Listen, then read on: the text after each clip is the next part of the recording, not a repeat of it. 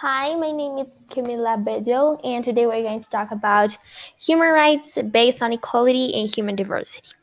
First, I want you to think about what is the Universal Declaration of Human Rights. If you don't know, I'm going to tell you.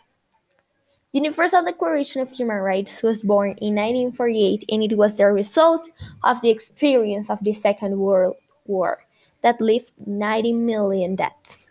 Also, it was a big start to the women's rights and gender equality. That's why human rights are supposed to be equal and non discriminatory, no matter your diversity. Now we're going to talk about especially on human rights. So they are based on equality, dignity, independence, respect, and fairness. That, in my opinion, are five fundamental things that need people.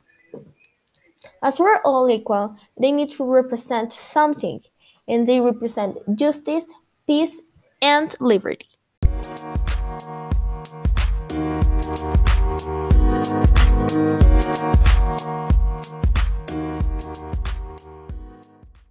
So, based on this, how has the Universal Declaration of Human Rights favored world equality and respect to human diversity?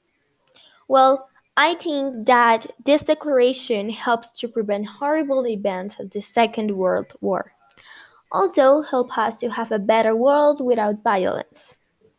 Based on equality, I think that it helps to respect gender equality, race equality, and other things.